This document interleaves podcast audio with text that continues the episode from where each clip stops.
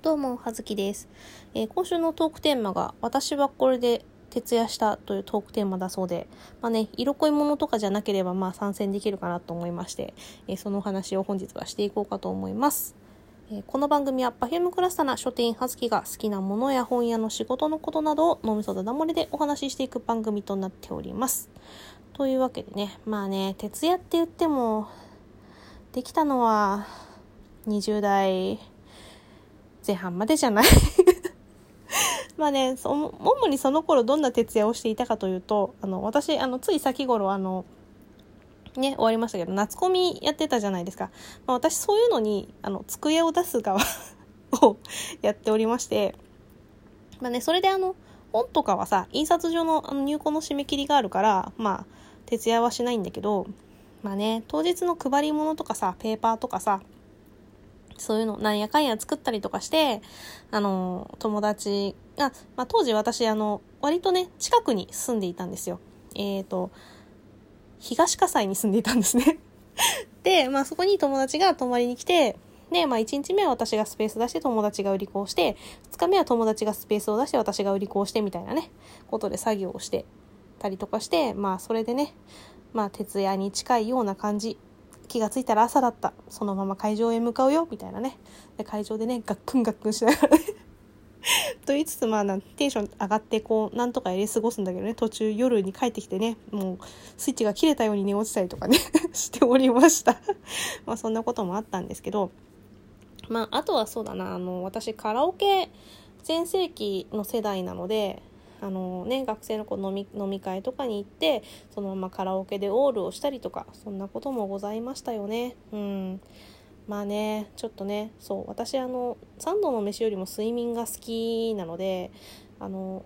本当許されるならばね12時間とか余裕で寝れるんですよ、まあ、なんだったら多分20時間ぐらい最高で寝たことがあるんですけど。うんでねまあそんななんだけどまあ、反して私すごく酔いっぱりで夜行性であの起きている分には朝まで起きてるとかはね本当は余裕なのね。ただ寝ないと無理だから仕事とかがもちろんあるからさ。から寝るんだけど朝までもうねちょっとちょっと気を気を抜いたら許したら、えー本当にすぐあの昼夜逆転生活になってしまう。そんなタイプなんですけどまああれだね。あの思い出に残っているというかすごく記憶に残っている私の、えーなんだろう徹夜というかオールナイト的な経験としましてはえっ、とね渋谷のスペイン坂っていうところ上がったところに、まあ、パルコに出る、えー道があるんですけどそこを上がって坂上がりきってすぐ左手にもうシネマライズっていうねあの上あの劇場があったんですねすごく小さい。でもうそこは閉館しちゃってるで今はね多分ライブハウスになってるんですけど、まあ、そこであの岩井俊二って映画監督ご存知でしょうか？その岩井俊二さんのオールナイト上映会っていうのがあってそれに行ったことがあるんですけど、まあ、岩井俊二さんあれだ、えー、と古くあの世にも奇妙な物語とかであのね短編映像作とかもう何とも言えないちょっとうん何と言っていいか分かんないあの訳の分からない作品を ねあの作られたりとかしていてで最近最近というかまあ通りがいいのはあれかあの打ち上げ花火下から見るか横から見るかがまあね何年でしたっけあの夏の映画になったじゃないですかすごいシャフト色の強い作品として まそれの元の話を書かれているのが岩井俊二さん。まあ、その昔はもともと原作の小説もあるしそのご自分でその実写映画化されている作品もあるんですけど映画化映像化、うん。まあ、そのね岩井俊二さんの、えーとね、2001年公開の「リリー・シュシュのすべて」というね作品がありましてそれのまあそれを公開する、まあ、記念でというかねそれで、えーその渋谷のねシネマライズでオールナイト上映会っていうのがありまして、まあ、それまでやっていた、まあ、なんだろうそれまでに発表された4月物語とかラブレターとかねあとスワローテイルとかを順々に上映していって最後にリリー・シュシュのすべてを上映して朝を迎えるっていうねそういうイベントだったんですけどあの岩井俊二さんはあの結構ねなんだろう若手のまだねこうあんまり有名じゃない若手のね俳優さん女優さんを使ってみたいな感じだけど今すごくみんなもうね名前は皆さん知っているみたいな女優さん俳優さんになってると思うんですけど、まあ、そのリリー・シュシュの全ての、まあ、主人公中学生なんだけどが、まあ、市原隼人さんとか押成修吾さんとか伊藤あゆみさんとか、まあ、蒼井優さん稲森泉さん和地涼さんとかが出ている作品で、まあ、当時ねあのネットで小説がねあの岩井俊二が書いた小説がリアルタイムでそのサイトで更新されていて公開されていて、まあ、掲示板に一般のね人たちも書き込みが自由にできる感じの。で、まあ、そこからね、まあ、その取り入れたり取り入れなかったりとかして原作小説とあと映画ができたんですけどそのね映画があの私のねダンサー・イン・ザ・ダーク裸足の弦に並ぶね三大トラウマ映画なんですけど。もうね、ゆい、ゆい、なんだろうね。その朝ね、一番最後にそのリリー・シュシュの全てが上映されて、朝を迎えて、ああ、もうダメだ。一生この映画は一生映像で見られないって 思った作品なんですけど、あの、まあ、簡単にあらすじを言うと、まあ、主人公たちは、その田舎のね、田園風景広がる田舎の中学生たちで市原隼人演じる、蓮見くんっていう男の子と、まあ、部活仲間の押成修吾さん演じる、えー、星野くんがいて、まあ、その2人を中心に話が進んでいくんだけど、まあね、星野くんの家に行った時にあのリリー・シュシュっていうね歌手と出会うんですよその作品と。でそのリリー・シュシュにあの星あの蓮見くんが市原隼人演じる蓮見くんが、まあ、系統してハマっていってっていうところの軸があってそのリリー・シュシュっていう歌手の役をあのサリューさんっていう歌手の方が、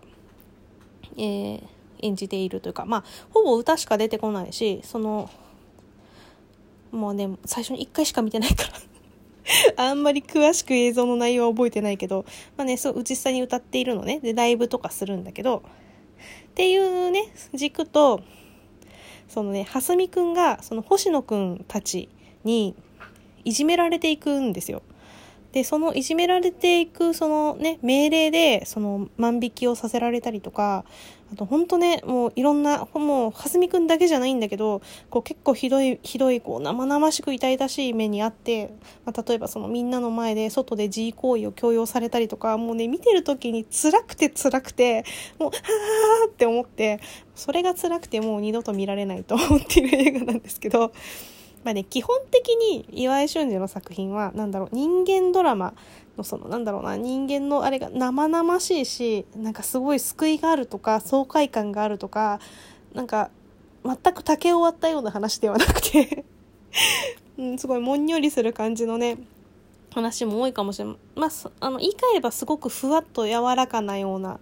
話ではあったりするんですけど、まあなんで好き嫌いはすごく、あの、分かれるかな。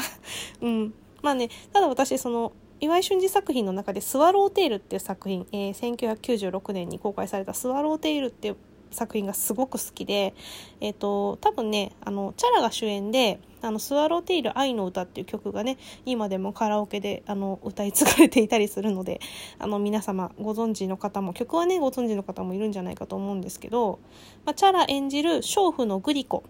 と、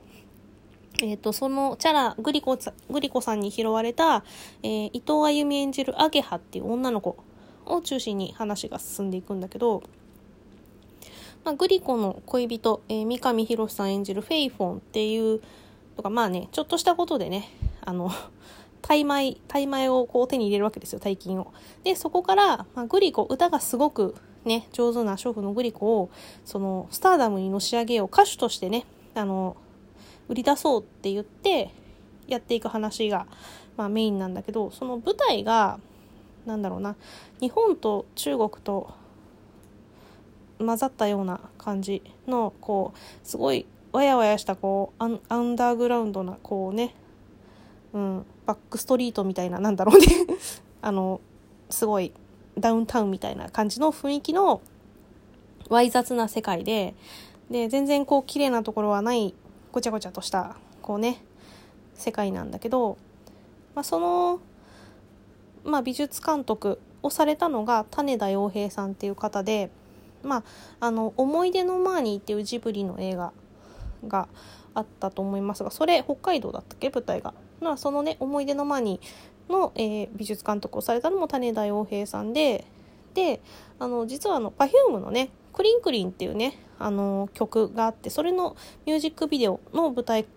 のあの美術監督を種田洋平さんがされていてそのクリンクリンの世界観がそのスワローテールの中に出てくるあのイエンタウンっていうその世界観の中のアヘン街っていうねそのなんていうの？道のさ道端のさ隅にさこう生きてんだか死んでんだか分かんねえような不老者みたいな人がいっぱいさいるような そういう世界観をもうちょっとこう綺麗にしたようなね。でもアングラ感が漂うようなこう世界観の舞台が作り上げられていてそれがねすごく好きなんですけどあと種田洋平さんはあのあれですよポルノグラフィーだと「あの一人の夜」とか「サウダージ」「アポロ」とかでも美術監督されておりますがまあね私すごくスワローテール好きなので よかったらそれをねもう今だとねちょっといろいろこう何ともこうね放映しにくかったり大丈夫かみたいなね R なんとかが多分つくんだろうけど、よかったら機会があったら見ていただきたい。で、もし、あの、可能であれば、あの、リリー・シュシュのすべてを見てみて感想をいただきたい。私も二度と見れないけど、そんな感じで映画の話になっちゃった。はずきでした。失礼します。